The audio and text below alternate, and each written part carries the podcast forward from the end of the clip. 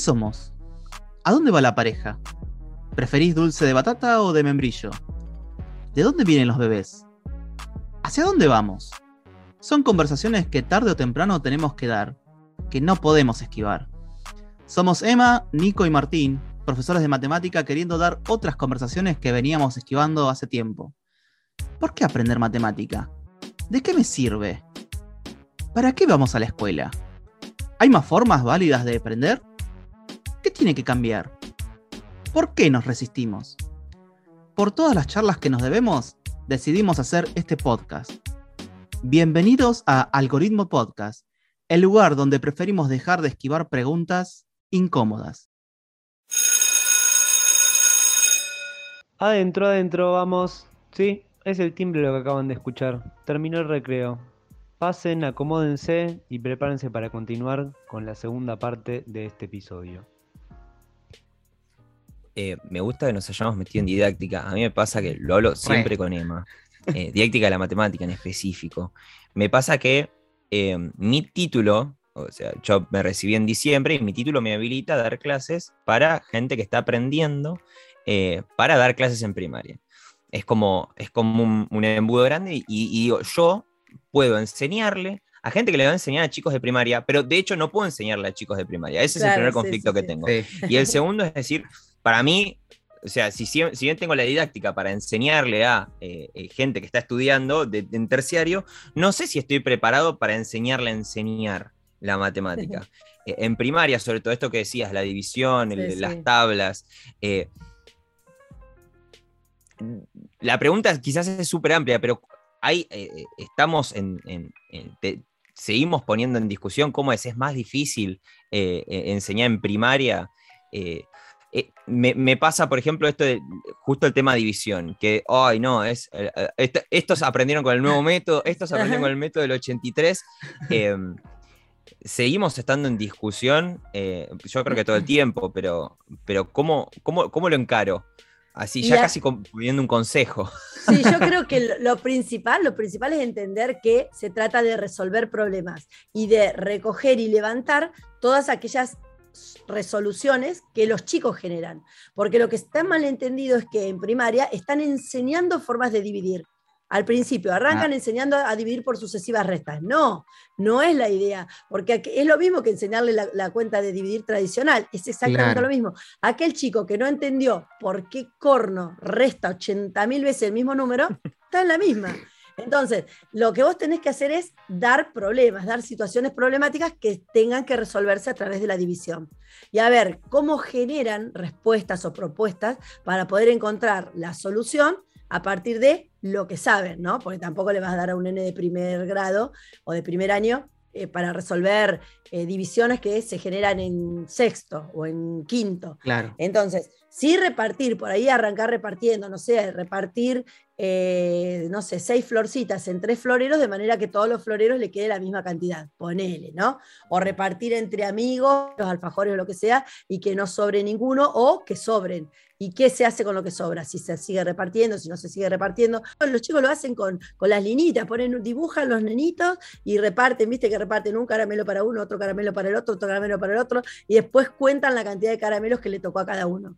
Eh, repartiendo con rayitas. Bueno, son los primeros pasos. Sí, eh, Pero uno lo que tiene que hacer es levantar, claro, levantar todo eso y después ponerlo en discusión. Y cada vez ir generando con problemas más avanzados, que eso vaya avanzando, ¿sí? Ya cuando pones una cantidad muy grande, ya no te sirve con palito, porque ya se te cruzan tantas rayitas que ya no sabes ni por dónde contar ni nada. Las fibras. Los objetos, yo usaba las fibras, me acuerdo, me acuerdo que usaba las fibras, ¿me entendés?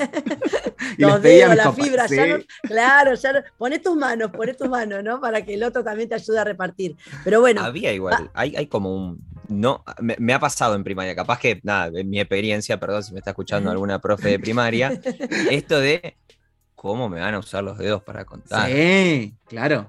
Sí, sí, Pecado. Sí, reglazo. Saque la mano, saque la mano, claro. O, la división con la resta.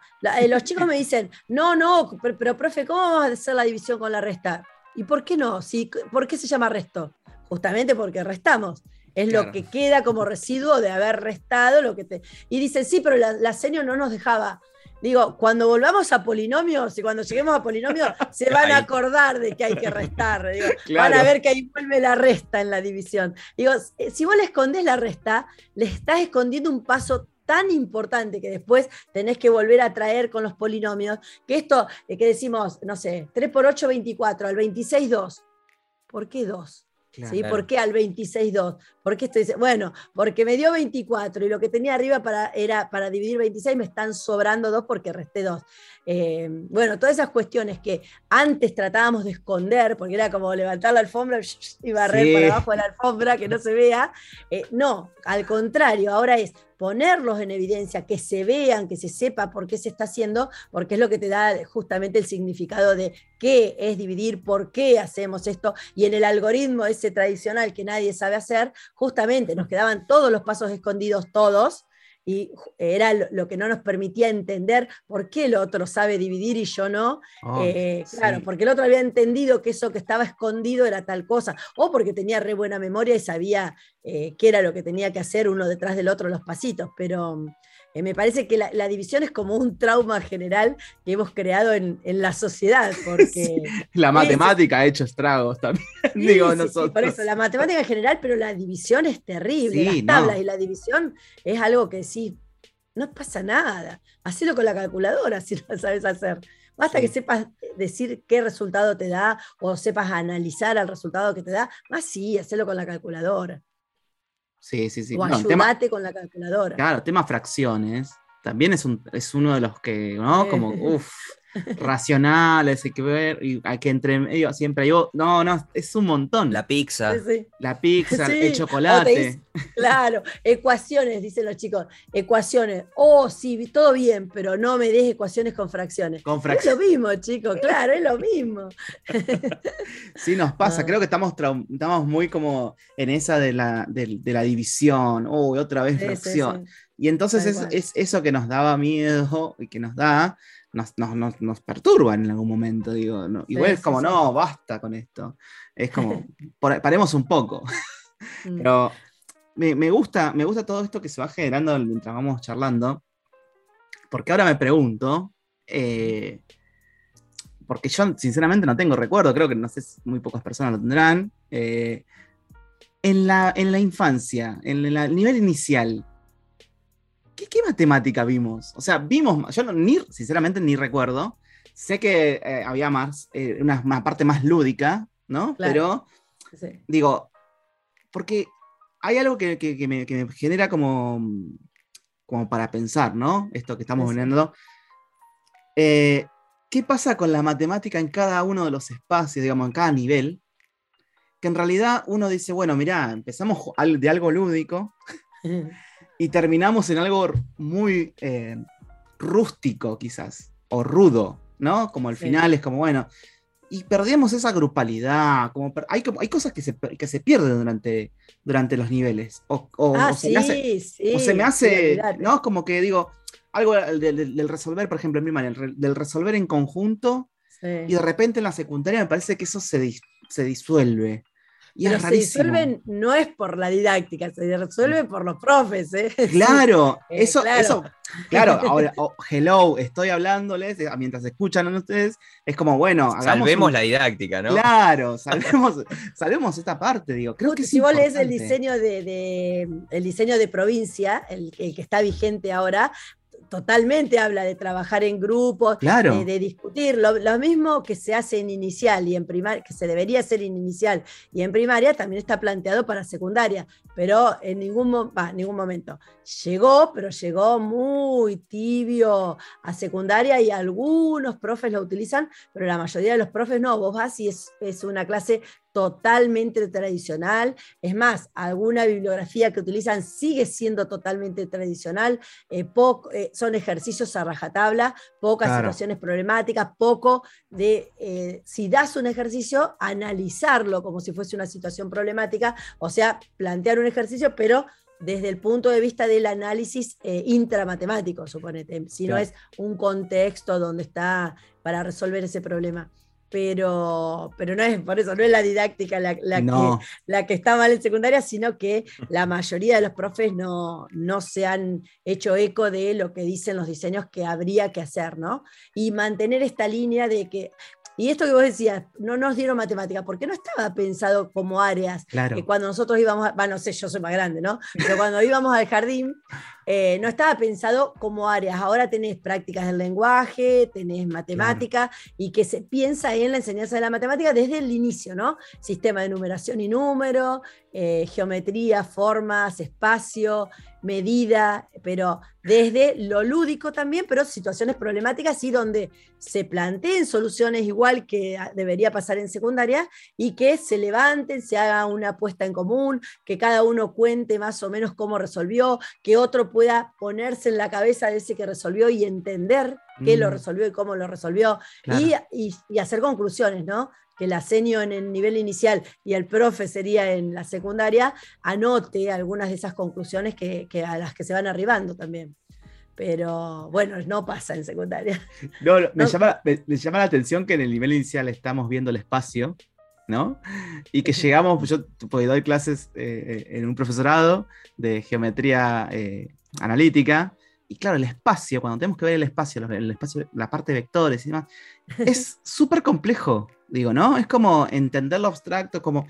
Y yo, claro, de volver a algo que ya es algo más cotidiano, digamos, en la parte de la infancia, como bueno, y de repente a la parte adulta en la que tenemos que estar ahí, el espacio en general en la matemática es un lugar de la geometría que no se está eh, hablando continuamente. Siempre hablamos de la parte del plano, ¿no? Del Sí, los sí. cartesianos. Y Pero hablamos, Sí, A y- veces y, hablamos, si llegamos a poder dar algo de Se circunferencia, aparece. tal cual, tal cual. y hagamos algo de triángulo, claramente. Sí, sí, sí, sí. Eh, pero digo, el espacio está muy como en un tabú casi, Sí, sí, sí, el sí. espacio en Sí, sí. matemática.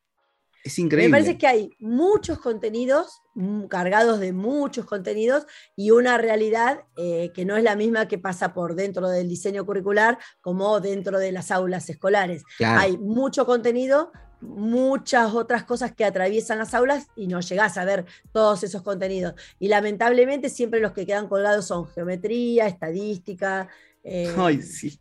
y un montón de cosas. Es más, eh, racionales, por ahí en algunos colegios, primero y segundo año dice no, recién en tercero. Eh, pero si te perdiste primero y segundo de ver racionales, ¿cómo haces para remontar No. recién en tercero racionales? Pará, pero en algunos colegios está, ¿eh? Y está planteado y está planteado así. a decir, ¿Cómo? No. No. Vienen ya desde, desde la primaria, supuestamente, habiendo visto racionales, continuemos, no importa si no avanzás mucho, pero no lo dejes totalmente de lado en primer y segundo año y querer retomar en tercero, porque ya se si se olvidan de un año Sí, para otro, imagínate dejando dos años en el medio.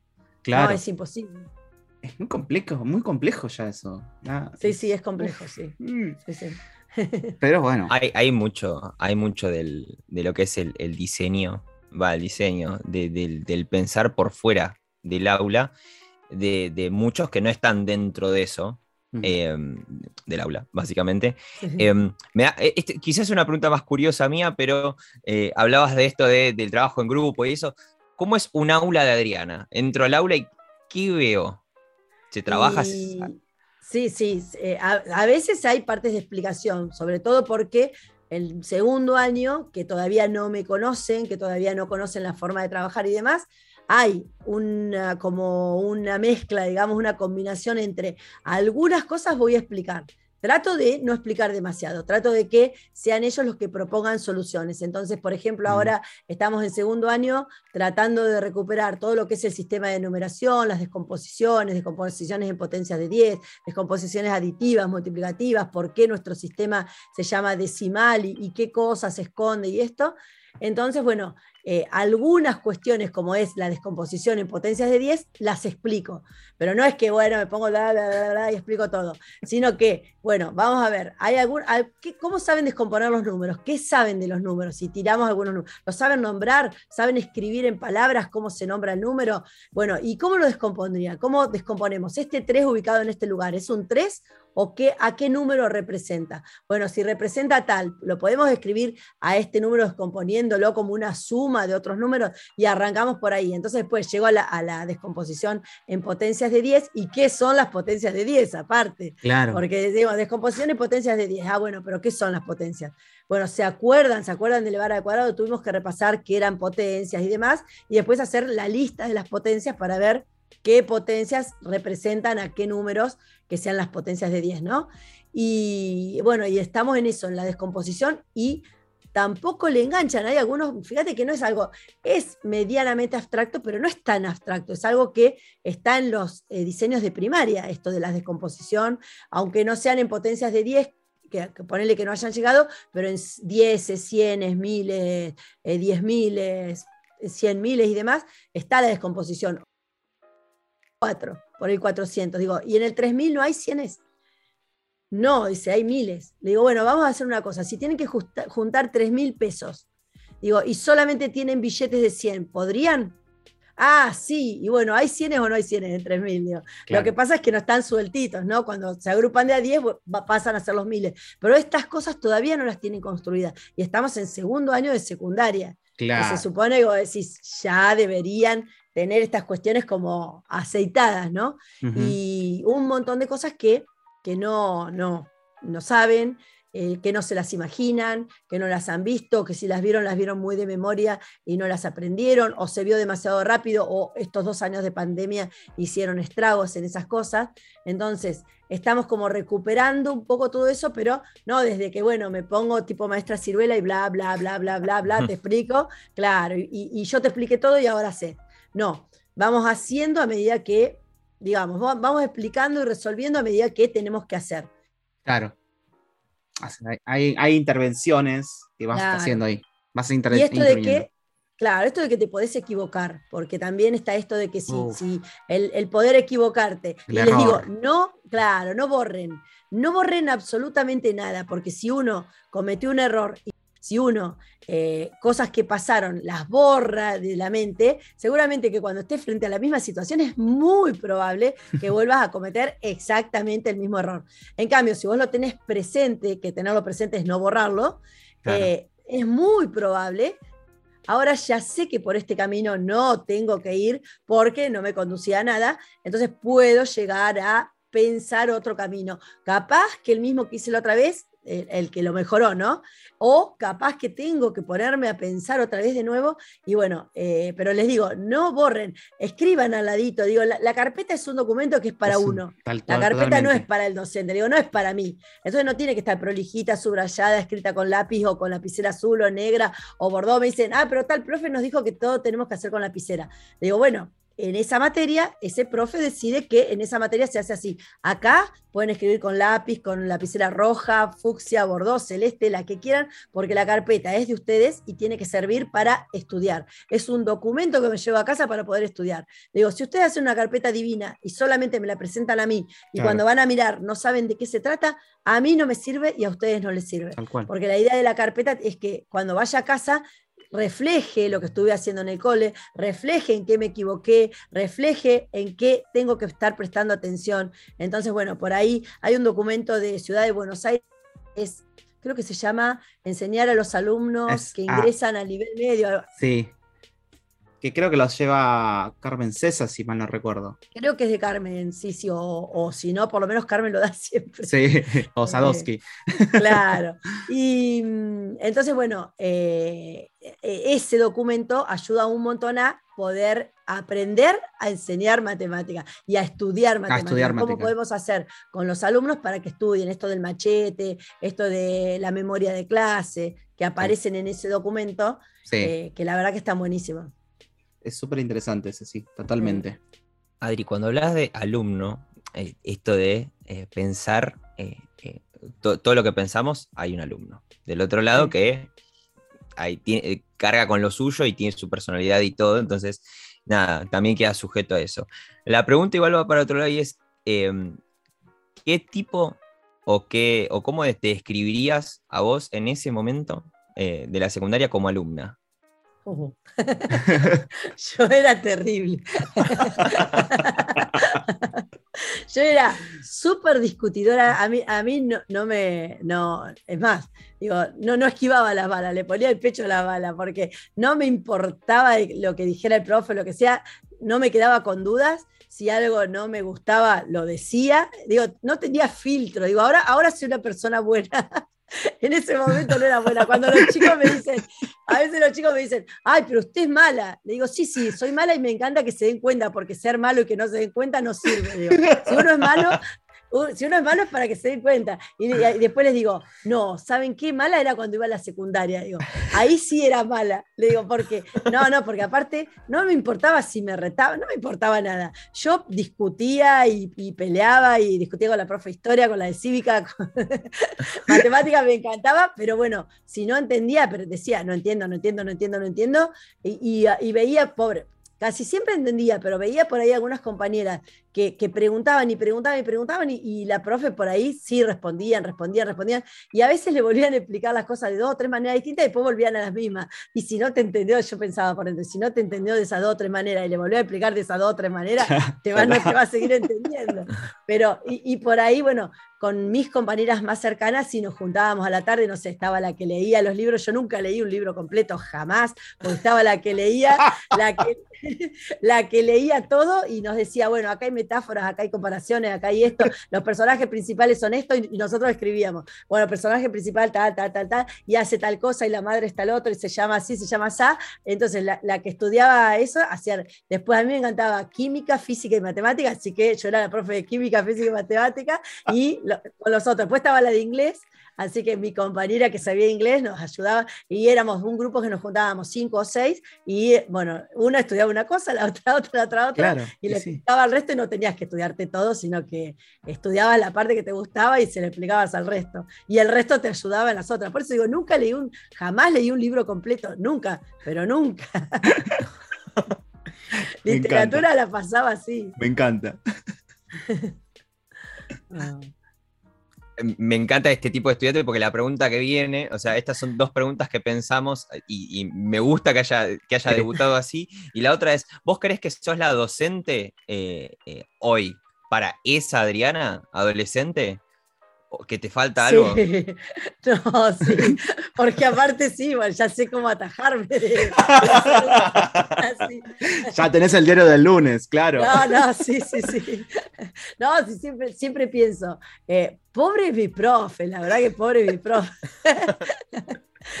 Eh, no, no, me acuerdo que una vez con la regla estaba colgada una lámina de San Martín así, yo no sé qué dije, dije, ay, porque por este, y le pegué así con la regla, ay, todas las cosas que me dijo la profe, porque al prócer le había hecho así con la regla. Así que después ponerme a discutir, ay, profe, pero es una foto en un papel, no es el prócer que está ahí, ay, no, pero representa, no sé qué, no sé cuánto. Así que bueno, digo, y todas esas cosas, como que bueno, yo era tan, tan, terrible. Eh, dentro de, lo que era nuestra época, ¿no? Porque si comparás con los chicos de ahora, éramos nada. de pecho. Eh, pero bueno, para la época era como que, es más, nos juntamos y con mis compañeras nos matamos de risa. Siempre decimos, ahora cuando me mude vamos a hacer un stream con mis compañeras de la secundaria, una noche de cena, porque cada vez que nos juntamos surgen todas estas cosas. Uy, ¿te acordás cuando, te acordás cuando esto, te acordás cuando el otro? Y bueno, y siempre hablamos, siempre, siempre que nos juntamos hablamos de las mismas cosas. Digo, bueno, vamos a hacer un stream para que ustedes puedan contar todas esas anécdotas, porque los chicos siempre me preguntan, y en la escuela esto y en la escuela el otro, digo, bueno, cuando me junte con mis compañeras van a ver lo que era, que yo no les miento. Bueno, ah. la verdad que, yo no, no, puedo parar, o sea, como que hay un montón de cosas que se van abriendo, se van abriendo muchas, muchas, muchas, eh, muchas, muchas puertas, pero bueno, como todo tiene un fin, eh, queríamos preguntarte em, y proponerte, ¿no? Más que nada, eh, bueno, con todo lo que fuimos hablando, eh, desde el comienzo hasta ahora, si tuvieras que escribir en una frase algo que, te resuene de todo esto que fuimos conversando, que, queramos, que quieras dejarlo en un sobrecito de azúcar, en un bar. Tiene que estar ah. ahí. Digo, ¿qué, frase o qué, qué, es lo que pondrías en, esa, en ese sobrecito de azúcar? Yo creo que lo mismo que digo siempre, ¿no? Todos podemos aprender matemática. Eh, lo dije el, día de que me entregaron el premio, no hay burros, ¿sí? No hay burros. Todos podemos aprender. Eh, por ahí la diferencia es la forma en la que te enseñen. Esto que hablamos cuando hay chicos con eh, inclusión, de eliminar las barreras para la inclusión, bueno, justamente, eh, no solamente con los chicos que tienen inclusión, sino con todos. Todos podemos aprender matemáticas, depende de la forma en la que te enseñan, la forma en la que te acercás. Esto que vos decías desde el nivel inicial. En el nivel inicial, si te acercás de la peor manera, o si vos querés hablar mm. algo, decir algo y nunca te dejan, o si vos decís algo y te dicen, no, no, eso así no era chao, no querés abrir la boca nunca más. Entonces, todos podemos aprender, todos tenemos nuestros tiempos, unos aprenderán más rápido, otros menos rápido, pero todos podemos aprender matemática. Entonces pondría en el sobrecito, todos podemos aprender matemática. Excelente. creo que... Excelente, me parece un buen cierre. Bueno, Adri, muchísimas gracias, muchísimas gracias. No, no, gracias a ustedes.